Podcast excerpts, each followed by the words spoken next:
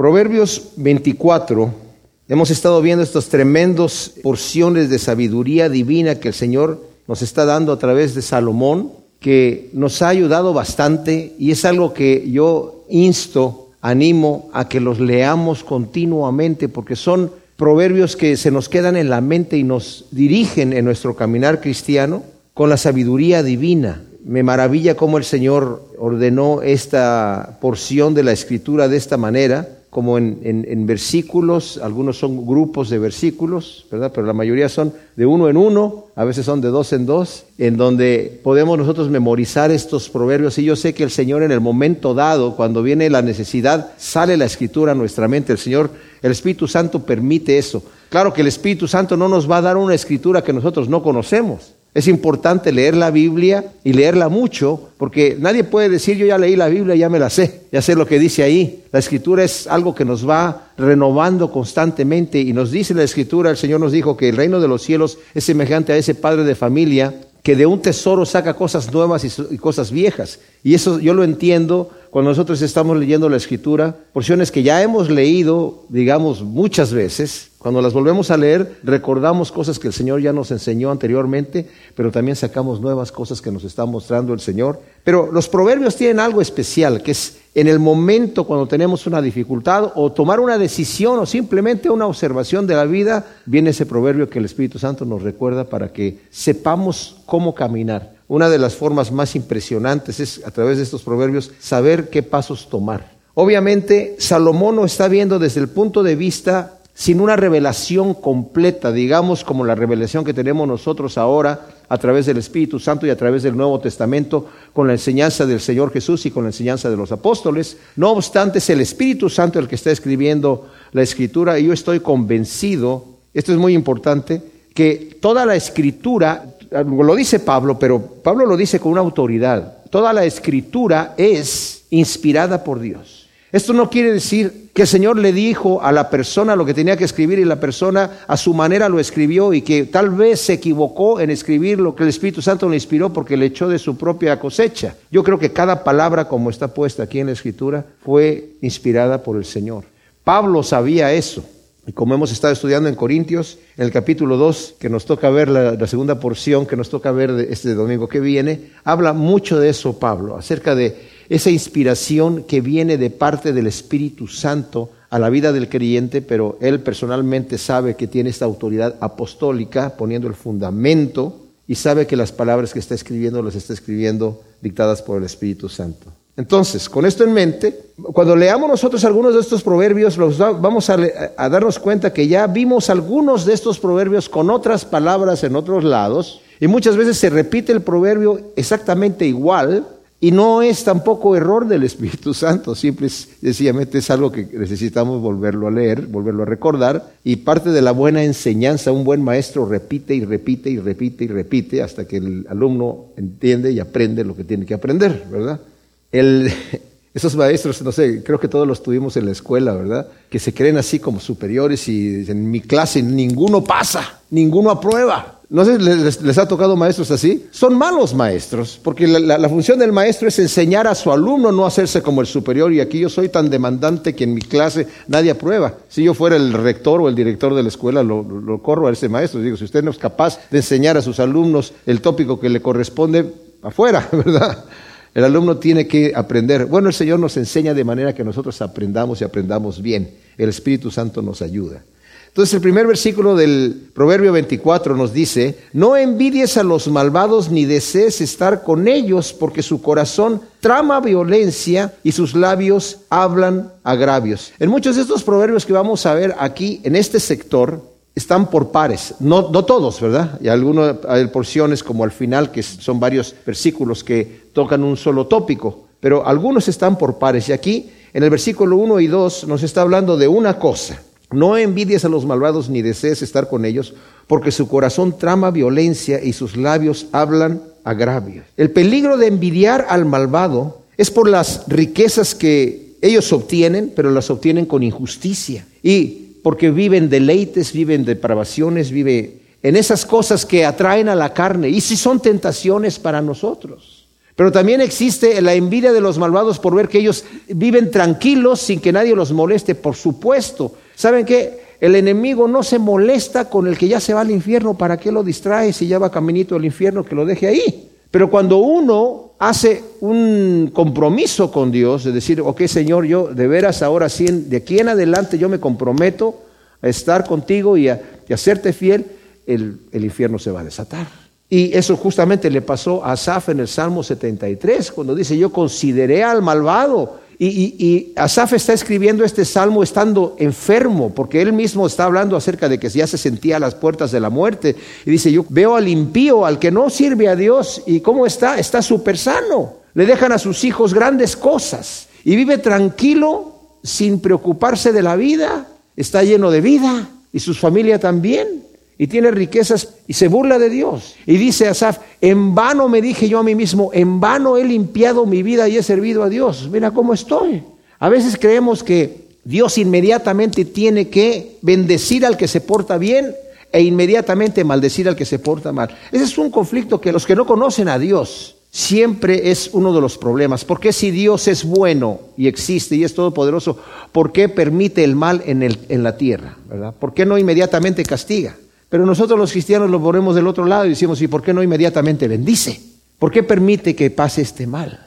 Y aquí dice, no los envidies, no desees estar con ellos. Además dice, su corazón trama violencia para obtener lo que ellos tienen y querer llegar a ser como ellos. Dice Habacuc 2.9, hay del que codicia injusta ganancia para su casa, para poner en alto su nido, para escaparse del poder del mal. O sea, para escaparse del daño que le pueda traer la indigencia o incluso para tomar ventaja por cuanto tiene poder. Hay de aquel que hace eso así. Dice, porque su corazón trama violencia y sus labios hablan agravios. El deseo del malvado es constantemente hacer el mal. Encuentra placer el malvado haciendo daño y aprovecharse de los demás. El, malvado no, no corrige su caminar con castigo. Nos dice el proverbio 27, 22 que está un poco más adelante, aunque machaques al necio con el pisón del mortero, no le quitarás su necedad. Qué tremendo, ¿verdad? O sea, aunque lo castigues y lo machaques con el pisón del mortero, va a seguir siendo necio. A veces pensamos que el castigo es para corregir al malvado, y además bien el castigo debe de ser para que aprendan aquellos que están tentados a hacer el mal, porque el que ya es malvado no se corrige con nada, tiene que arrepentirse, solamente el Señor puede hacer un cambio en su vida. Pero dice Isaías capítulo 26 y versículo 10. Se mostrará piedad al malvado, pero no aprenderá justicia. Aún en tierra de rectitud seguirá practicando el mal y no considerará la grandeza de Yahvé. Fíjense, aunque se le muestre piedad al malvado, no va a aprender justicia. Aún que se le ponga en la tierra de rectitud, él va a seguir practicando el mal y no va a considerar la grandeza de Yahvé. Carlos Marx decía que si la persona se ponía en un ambiente óptimo, el individuo iba a ser bueno, ¿verdad? Y que el problema con la gente es que están en un ambiente negativo, en donde hay opresión, en donde el burgués oprime al proletario y necesitamos la dictadura del proletariado en donde todos somos iguales. Y esa mentalidad marxista comunista no se ha llevado a cabo en ningún país comunista. La dictadura del proletariado no existe en ninguna parte. Es una utopía. ¿Qué quiere decir la dictadura del proletariado? Que todos los proletarios, o, sea, todos los trabajadores, todos los eh, de pocos recursos, se gobiernan a sí mismos. Siempre han tenido un gobierno duro. Pero aunque así fuera, aunque se llegase a lograr, el malvado, aunque se le ponga en una tierra de justicia, va a obrar mal, porque está en su corazón. Así que no lo envidies, dice aquí. Con la sabiduría se edifica una casa y con la prudencia se afirma y con el conocimiento sus habitaciones son llenadas de ornamentos muy preciados. Otra vez vemos un par de versículos que está hablando de una cosa. No se refiere a la falsa doctrina de la prosperidad que promueve el amor a las riquezas mundanas. Ya acabamos de leer Habacuc que dice, ay del que codicia injusta ganancia para su casa, para poner en alto su nido y para escaparse del poder del mal.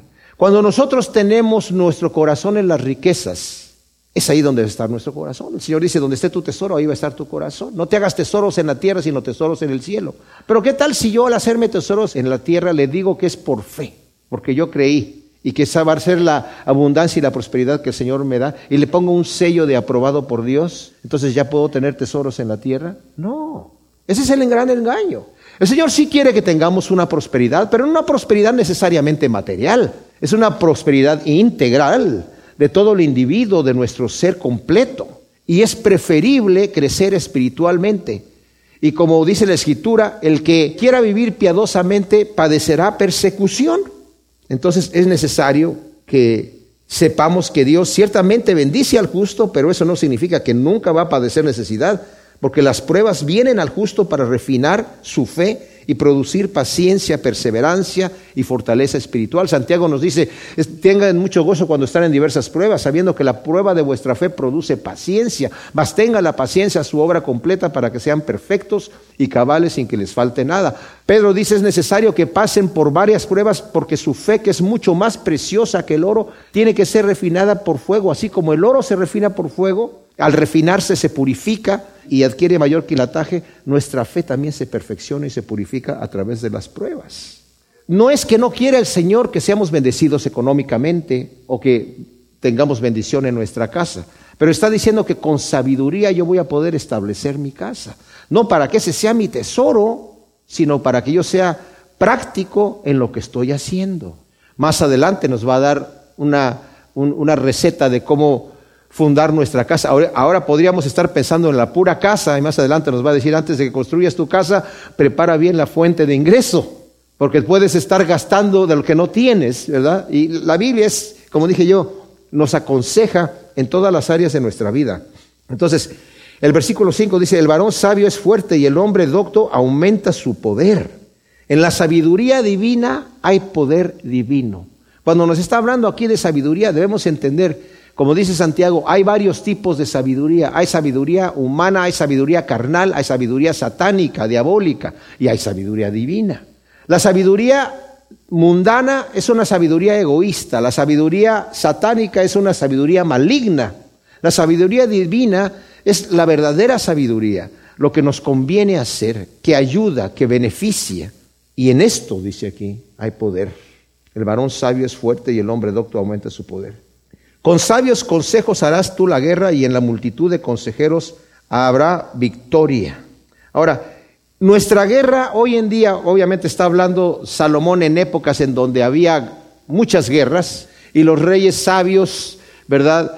Eh, tenían buenos consejeros para saber cómo operar en la guerra. Ya en nuestra época eso no se aplica, pero lo podemos aplicar a la guerra que sabemos que tenemos nosotros. Tenemos una guerra espiritual. Como nos dice la escritura en Efesios 6:12, no tenemos guerra contra carne ni sangre, sino contra principados y potestades de las tinieblas de maldad en las regiones celestiales. O sea, sí hay una lucha que tenemos nosotros, pero siguiendo la dirección de la palabra, el Espíritu nos da consejos y nos guía y, y también a través de consejos de cristianos maduros para saber cómo llegar a la victoria. Efesios nos dice que nos pongamos la armadura de Dios para pagar los ataques del enemigo. Primera de Corintios eh, capítulo 10 nos dice así en el versículo 12. Así que el que piense estar firme, mire que no caiga. O sea, estos son consejos que el Señor nos está dando para que nosotros nos mantengamos firmes y sepamos qué tenemos que hacer. A sus discípulos el Señor les dice, para que no entren en tentación, oren, oren y velen. A veces pensamos, Señor, líbrame de las tentaciones, porque siempre estoy cayendo en esta tentación. Pues ¿sabe cuál es el consejo? Cuando viene la tentación, ponte a orar y ponte a velar. Velar no significa que no pegues los ojos en la noche. Significa que tienes que estar fijándote en que no vayas a caer justamente en esa tentación y que estés orando. Y el Señor dice que te da la salida para que tú salgas de esa tentación. Así que sí tenemos una lucha, pero en los sabios consejos que nos da el Señor y los sabios consejos que nos dan cristianos que son maduros, tendremos la victoria. Por eso es que se necesita la iglesia y no podemos ser cristianos ermitaños, mis amados. Los necesitamos unos a otros. Dice Pablo, somos un cuerpo y el ojo no le puede decir al pie no te necesito y el dedo no le puede decir en la mano no tengo necesidad de ti. Nos necesitamos los unos a los otros para poder caminar firmes y en victoria, ¿verdad? En nuestro caminar con el Señor. La sabiduría, dice el versículo 7, está demasiado alta para el necio en la puerta no abrirá su boca. La sabiduría divina es inalcanzable para el impío. Dios no echa sus perlas a los cerdos. Ahora, como estamos estudiando en Primera de Corintios capítulo 2 dice que la sabiduría divina el hombre natural no la puede entender, le es locura, es incapaz de recibir lo que tiene Dios para él, porque no lo puede entender. Tiene que venir el Espíritu Santo a abrir el entendimiento de la persona para que pueda recibir esto. Entonces, dice aquí, en la puerta no va a abrir su boca. Esto de la puerta significa que en el juicio, eran los juicios se hacían en la puerta de la ciudad. Cuando llegue a ser juzgado el necio, por cuanto no ha sido sabio al obrar y ha obrado neciamente, seguramente con crimen y con maldad, cuando llegue a ser juzgado no va a tener argumento. Pero ¿qué tal del juicio final también? Para el que ha rechazado el Evangelio, para el que ha rechazado la dádiva divina gratuita de la salvación, ¿qué va a responder en aquel día, verdad? Terrible. Es una advertencia aquí. Versículo 8 y 9 nos dice, al que trama el mal lo llamarán forjador de intrigas. El pensamiento del insensato es pecado. El insolente es detestado por los hombres. Dice la nueva traducción viviente. Una persona que maquina el mal se gana la fama de alborotador. Las intrigas del necio son pecaminosas. Todos detestan al burlón. Aquí se refiere al impío, que no tiene el espíritu. Todo lo que piensa es pecado. Todo lo que piensa es pecado y aún los hombres lo detestan. Versículo 10 nos dice, si en el día de la adversidad flaqueas, ciertamente eres débil. Dice la nueva versión internacional, si en el día de la aflicción te desanimas, muy limitada es tu fortaleza. Ahora, este es un versículo difícil de tomarlo porque no es que simplemente está diciendo algo lógico. Si flaqueas el día de la adversidad, pues eres débil. Podemos decir, pues sí, o no, no necesito leer. Yo sé, si yo flaqueo en el día de la adversidad, pues soy débil. Pero ¿saben qué? En realidad no se trata de simplemente decir, Señor, pues tú sabes que yo soy muy débil y flaqueo cuando viene la adversidad y ¿qué quieres que yo haga? Tú me hiciste así. Podríamos hacer esto. Pero ¿saben qué? En Cristo no hay excusas de que yo, tú me hiciste así o que yo tengo esto, ya es genético de mi familia, ¿verdad? Nací con el pelo eh, eh, rojo, soy pelirrojo y por eso soy muy enojón. No, no se vale delante de Dios, no se vale esto, ¿verdad? Porque el Señor nos transforma, somos nuevas criaturas. Dios es quien nos fortalece en medio de la prueba y por medio de Él somos más que vencedores. Como leemos nosotros en, la epístola de Efesios, en el capítulo 6, que es el último capítulo de la epístola, en el versículo 10, dice, por lo demás, sed fortalecidos en el Señor y en el poder de su fuerza. O sea, me fortalezco en el Señor y en el poder de la fuerza. En Romanos 8, 35 al 39, dice, ¿quién me separará del amor de Dios que es en Cristo Jesús? Tribulación, angustia, desnudez, peligro, espada. Antes en todas estas cosas somos más que vencedores por medio de aquel que nos amó. O sea, Él es el que nos da la fortaleza para seguir adelante. Y dice, y por, por, eso mismo, porque es por medio de aquel que nos amó, por lo cual estoy convencido, dice Pablo, de que ni la muerte, ni lo alto, ni lo profundo, ni la muerte, ni la vida, ni ninguna cosa creada me puede separar del amor de Dios que es en Cristo Jesús. O sea, Pablo sabía que su fuerza venía de parte de Cristo Jesús. Y él mismo lo dice a los Corintios en su segunda carta, en el capítulo 12, les dice, cuando está dando testimonio de que tuvo esta visión de que subió al tercer cielo y el Señor le dice, le mandó un mensajero de Satanás para que lo abofetee y oró Pablo para que el Señor le quitara esta enfermedad que le llama el mensajero de Satanás, el aguijón en la carne. Por Pablo le dice, para que no, el hecho de haber estado allí y de recibir esas revelaciones no me, se me subiera a la cabeza, el Señor permitió a un mensajero de Satanás que me abofeteara.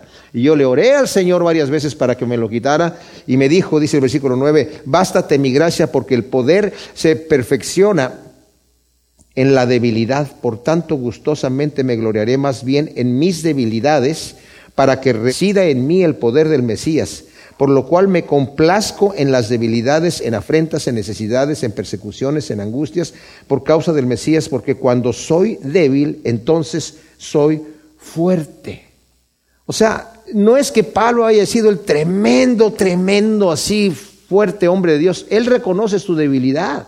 Y cuando nosotros leemos de estos héroes en la fe en el capítulo 11 de Hebreos, también vemos estos grandes valientes y podemos pensar, bueno, ellos en la adversidad sí tuvieron fuerzas, pero yo no tengo esas fuerzas, mis amados. Si estamos apegados a Cristo Jesús cuando estemos en la prueba, Él nos fortalece. Solamente caemos cuando no buscamos el rostro de Cristo Jesús en la adversidad. Fíjense lo que nos dice Hebreos 11:32, hablando de estas personas que ha dado una lista ya de grandes de personas que hicieron grandes proezas, no de grandes personas, sino de personas común y corriente que hicieron grandes proezas. Lo dice el versículo 32 del capítulo 11. ¿Y qué más digo? Porque el tiempo me faltaría relatar acerca de Gedeón, de Barak, de Sansón, de Jefté, de David y también de Samuel y de los profetas, quienes por fe conquistaron reino, hicieron justicia, alcanzaron promesas, cerraron bocas de leones, extinguieron la violencia del fuego, escaparon a filo de espada, recibieron poder, fíjense, ¿en dónde? En su debilidad. Recibieron poder en su debilidad y se hicieron fuertes en la batalla y pusieron en fuga ejércitos extranjeros. Gedeón estaba temblando cuando se le apareció el ángel para decirle que iba a salvar. Tal vez volteaba para atrás aquí, ¿con quién estás hablando? Josué estaba temeroso de meter a la gente a la tierra prometida porque no sentía que podía llenar los zapatos de Moisés.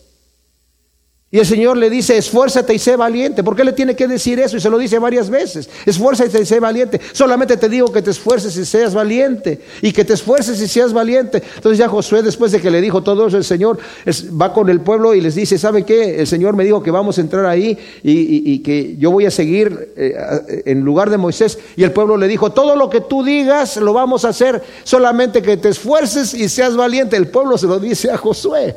¿Por qué? Porque era débil. Y mis amados, si nosotros somos débiles, acerquémonos al Señor porque nos quiere fortalecer. Porque la fuerza viene de Él. En el momento que nosotros confiamos en nuestro poder y en nuestra fuerza, ¡pum!, nos vamos de bruces. Pero si confiamos en el Señor, ahí está la fuerza y el poder. Versículo 11. Libra a los que sean arrastrados a la muerte, rescata a los que están por ser degollados. Si dices, he aquí no lo sabíamos, el que sopesa los corazones no lo sabrá.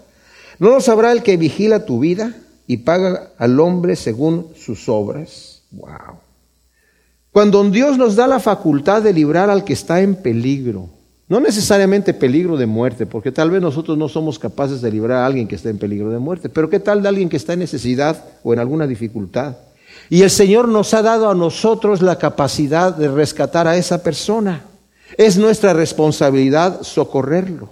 Cuando yo tengo en mi mano la capacidad de socorrer a alguien y no lo hago, estoy mal delante de Dios, porque el Señor me ha puesto como administrador de sus bienes. Fíjense lo que dice Proverbios 3, versículo 27. No niegues el bien a quien es debido cuando está en tu mano el hacerlo. Santiago dice, si tú dices que tienes fe y le dices a tu hermano que está padeciendo necesidad, ve y come, ve y caliéntate por allí. Y tú no le das con que, teniendo tú en tu mano, Estás negando tu fe. Yo les tengo que confesar que yo he caído en estas cosas. Y sobre todo en este mundo en donde vemos personas que a veces vienen a pedir dinero y yo a veces no sé, bueno, ¿le doy o no le doy dinero a esa persona que está con un letrerito ahí, que no he comido, no he comido? Voy manejando, yo voy pasando y, he escuchado eh, noticias de cuánto dinero tienen esas personas que nada más están con su letrerito, ¿verdad? Se van riendo al banco a depositarlo, y, pero ¿qué tal si no tiene? A ver si, y a veces les doy, a veces no les doy, y cuando no les doy, el otro día que vine aquí a la iglesia, el martes, había una mujer que se me acercó a, decir, ni le entendí lo que me dijo, yo como que me hice para un lado y, no le di nada. Y me estuvo consumiendo toda la noche y le hubiera, le hubiera dado algo y hubiera estado tranquilo, ¿verdad? Porque estaba en mi mano hacerlo. Ahora me ha sucedido cosas que de repente llega un amigo y estoy en la gasolinera poniendo gasolina y me dice, necesito un poco de dinero para comer. Y le digo, mira, déjame terminar de ponerle gasolina te compro la hamburguesa, vamos, aquí, hasta al lado está ahí el lugar para comprarla. No, no, no, no, yo, yo necesito, no, yo te compro la hamburguesa, dinero no te voy a dar, no es que yo necesito el dinero, entonces no. A veces sí nos podemos dar cuenta, pero más vale hacerse, ser tonto y ayudar que pasarse de sabio y, y no ayudar cuando está en nosotros la oportunidad, pero se los digo porque me ha estado consumiendo eso desde el martes, que no ayudé a esta mujer. Y al final ni entendí lo que me dijo. y luego todavía estoy escribiendo estas notas. Si nos hacemos de la vista gorda, tendremos que responder al que nos pedirá cuentas de nuestra mayordomía. Ay, Señor, aquí ya. Perdón. Porque tuve hambre y me diste de comer, porque tuve sed y me diste de beber. Ven bendito de mi Padre. Tuve hambre y no me diste de comer, tuve sed y no me diste de vender. Apártate de mí, maldito. Wow. Wow. Tremendo, ¿verdad? Versículo 13 dice, come miel, hijo mío, pues es buena. Sí, el panal es dulce a tu paladar. Así será, sábelo, la sabiduría para tu alma. Si la hallas, habrá un porvenir y tu esperanza no será frustrada. Dice la nueva versión internacional, come la miel, hijo mío, que es deliciosa, dulce al paladar, es la miel del panal. Así de dulce sea la sabiduría a tu alma. Si das con ella tendrás buen fruto, tendrás una esperanza que no será destruida. O sea, nos está dando aquí una comparación. El Dios te ha dado la miel para que la disfrutes, cómela. Y come también la miel del panal, disfrútala porque es dulce a tu paladar. Pero si encuentra la sabiduría, sabe que también va a ser dulce y va a ser más dulce y de más valor que la miel. Y así como tu cuerpo físico se goza en la dulzura de la miel, tu espíritu y tu alma se van a gozar en la sabiduría divina. Al principio, por tu carnalidad, tal vez no la vas a entender y no te va a gustar. Pero en el momento que el Señor empiece a moldear tu corazón, te va a gustar perdonar el agravio. Te va a gustar ayudar al que pide. Te va a gustar poner la otra mejilla.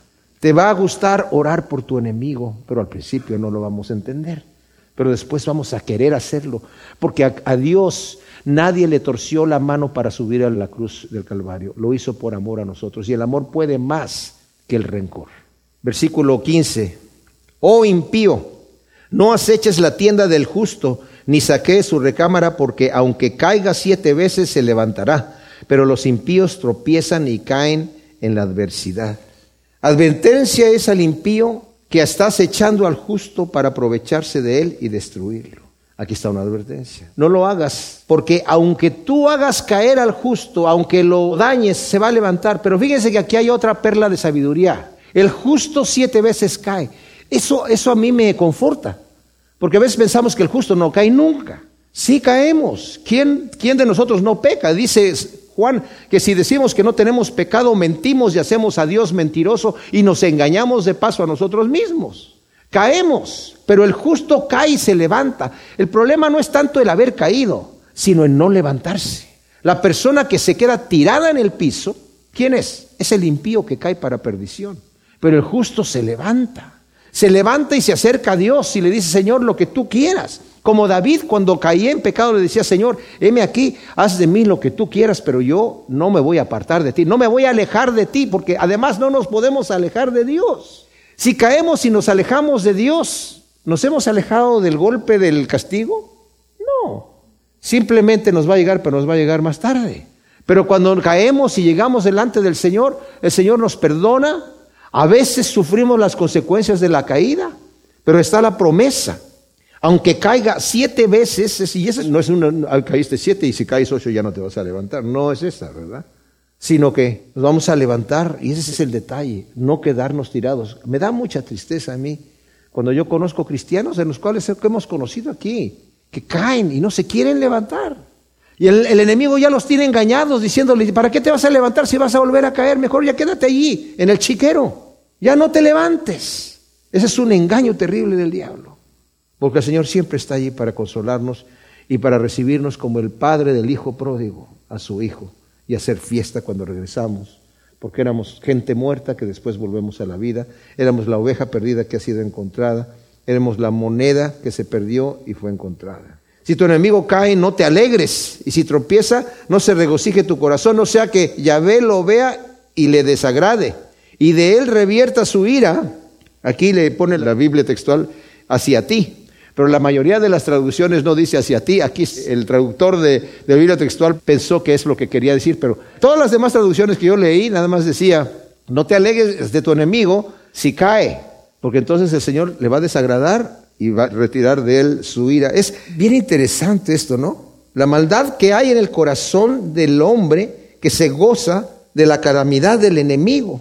En contraste está el mandato del Señor en Mateo donde nos dice que debemos orar por nuestros enemigos y bendecir a los que nos maldicen, ¿verdad? y hacerles bien a los que nos ultrajan y nos persiguen.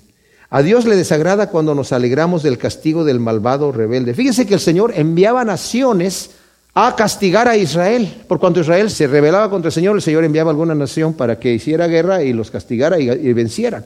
Pero a veces como llegó a Siria y también llegaron Babilonia y los que los derrotaban, ¿me entienden? Y el Señor a todos les dice, incluso a Edom también, yo estoy castigando a mi pueblo y te estoy utilizando a ti, pero tú te estás ensañando en el castigo. A ti te voy a dar del doble. O sea, claro, el Señor está castigando al enemigo, dice aquí, la ira de Dios está sobre él y no digas, ah, mira lo que le venía, así te quería ver, papacito, así te quería ver.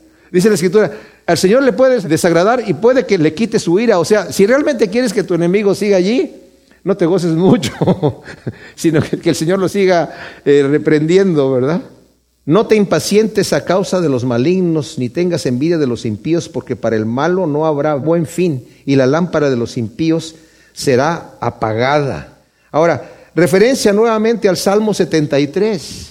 No te impacientes acerca de los malignos ni tengas envidia de los impíos. Justamente Asaf estaba impaciente acerca de los impíos porque estaban siendo bendecidos, porque estaban vivos y sanos y él estaba enfermo, moribundo. Y dijo, y en vano he limpiado mi vida, en vano he estado yo sirviendo al Señor y estoy en esta condición. Dice, eso fue demasiado difícil para mí, demasiado duro estar considerando esa realidad hasta que entré en el santuario de Dios y vi el fin de ellos. Mis amados, como dije, lo he dicho varias veces, este mundo y el tiempo que pasamos aquí en este mundo es muy breve. Este es el vientre materno. Nosotros somos embriones aquí todavía. Vamos a dar a luz en el umbral de la muerte y ahí vamos a dar a luz a la persona que realmente somos eternamente. Mientras estamos aquí no somos un embrión sin voluntad, tenemos voluntad y el Señor nos ha dado las buenas nuevas para que nosotros caminemos en el camino correcto, que Él es el camino, la verdad y la vida y andemos en el camino angosto para llegar a la vida que Él ya compró. Pero aquí estamos de paso, no tenemos tiempo de estar envidiando al malvado. Su fin, como dice aquí, para el malo no habrá buen fin y la lámpara de los impíos será apagada.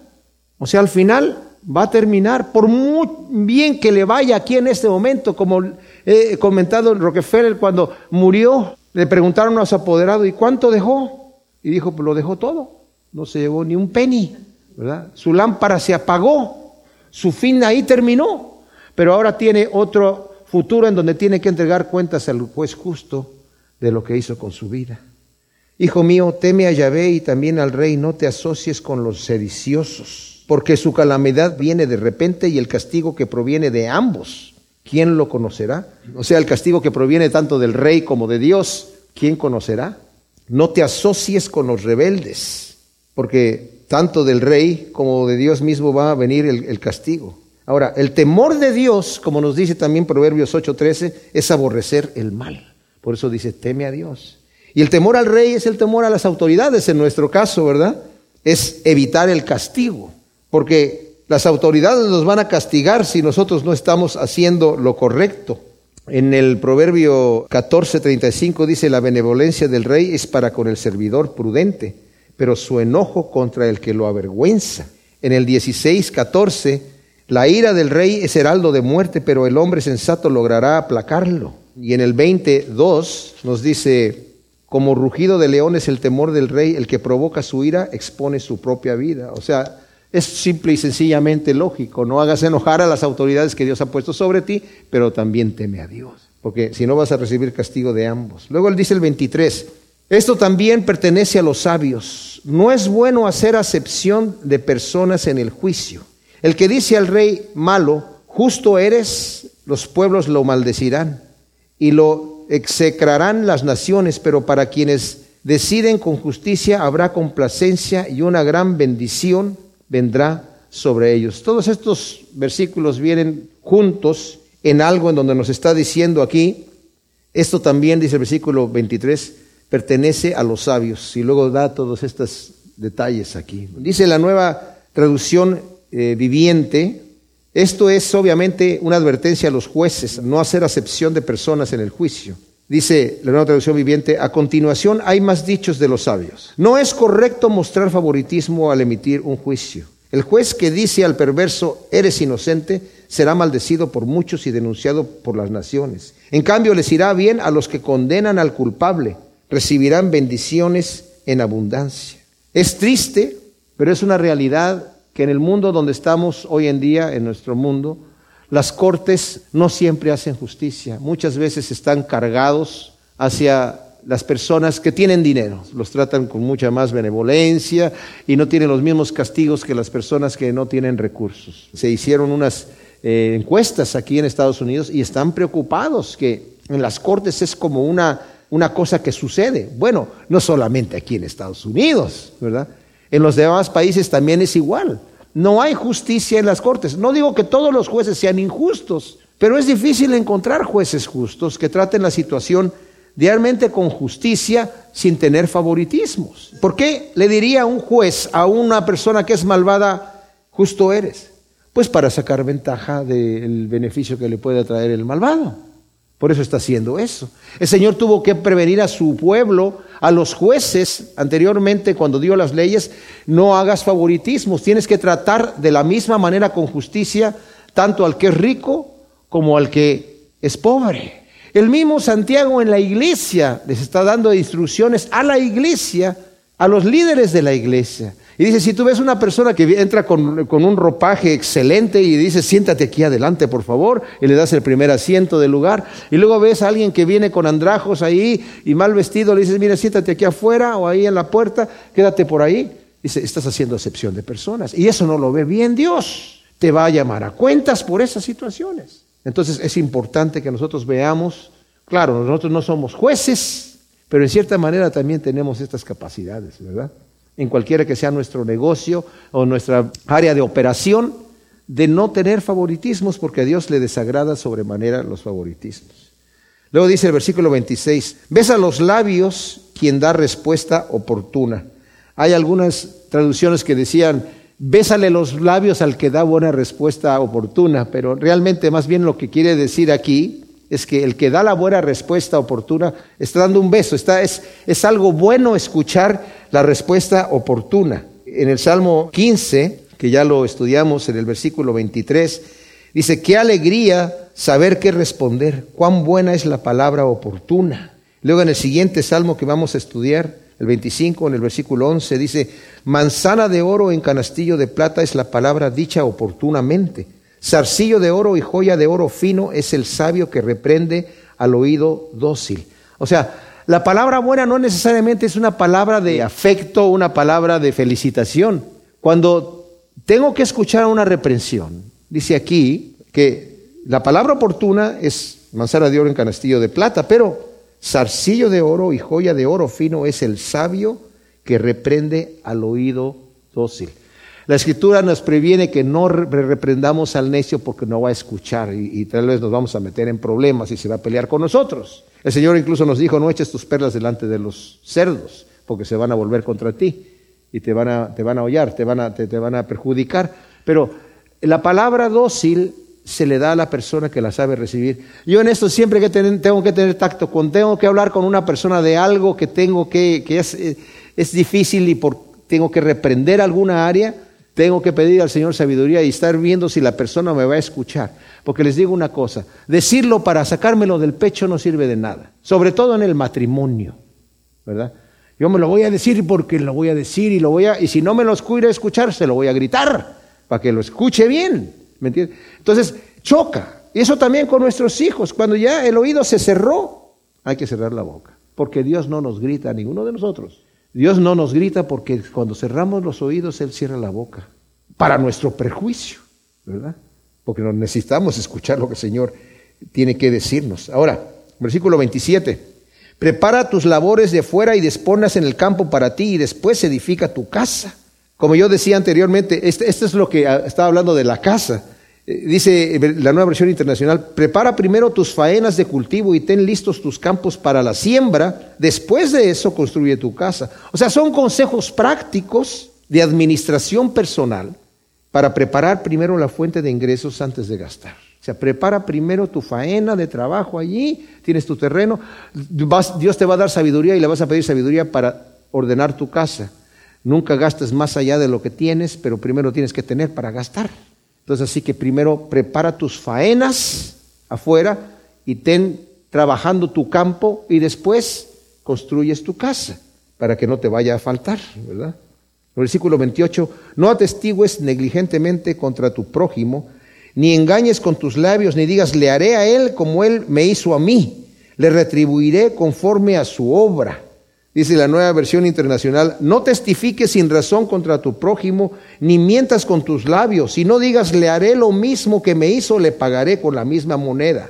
O sea, ese es el peligro de retribuirle a alguien como él me hizo a mí. Él mintió en contra mía y me perjudicó. Ahora yo voy a hacer lo mismo con él para pagarle con la misma moneda. No hagas eso, dice la escritura.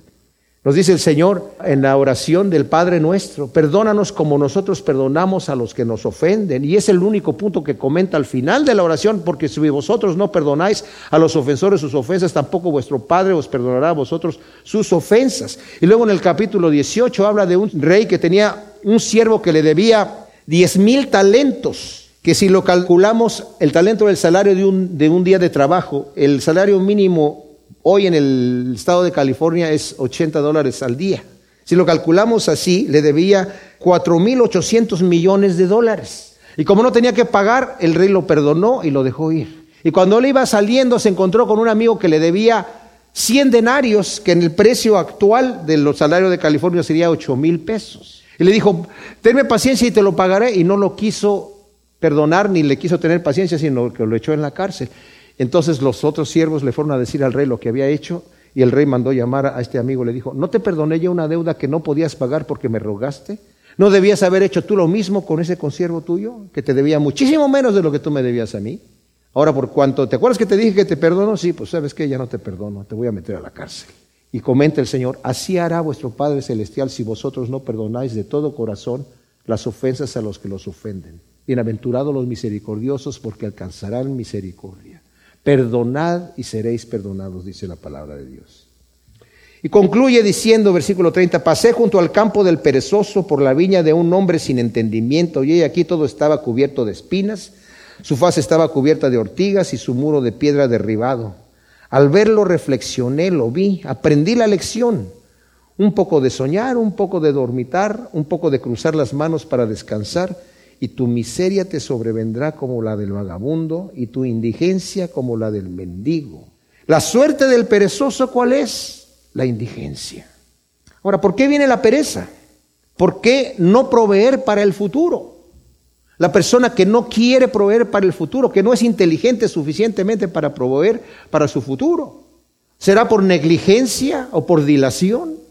Que simple y sencillamente me quiero sentar a ver la televisión y no quiero, no quiero, no tengo ganas de trabajar. Yo todavía no entiendo eso. Yo me desespero si no estoy trabajando. No puedo entender una persona que puede estar sentada sin hacer nada y si se sienta contenta. Eso yo no lo puedo entender todavía.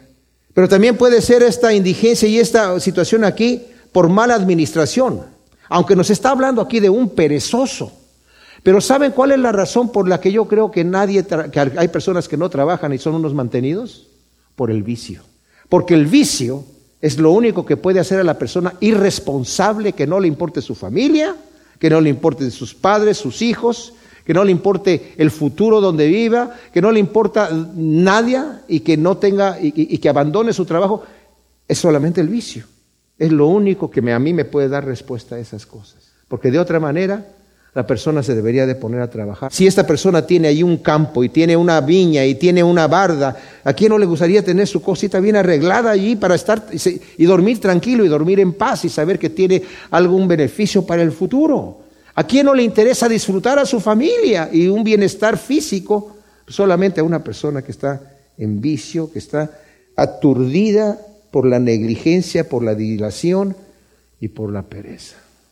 Señor, gracias por tu palabra. Te pedimos que tú siembres estas semillas en buena tierra en nuestro corazón, que podamos recordar todo esto, Señor, para que nuestras vidas vayan en un camino recto, guiado por tu Espíritu Santo, guiado por tu palabra, Señor.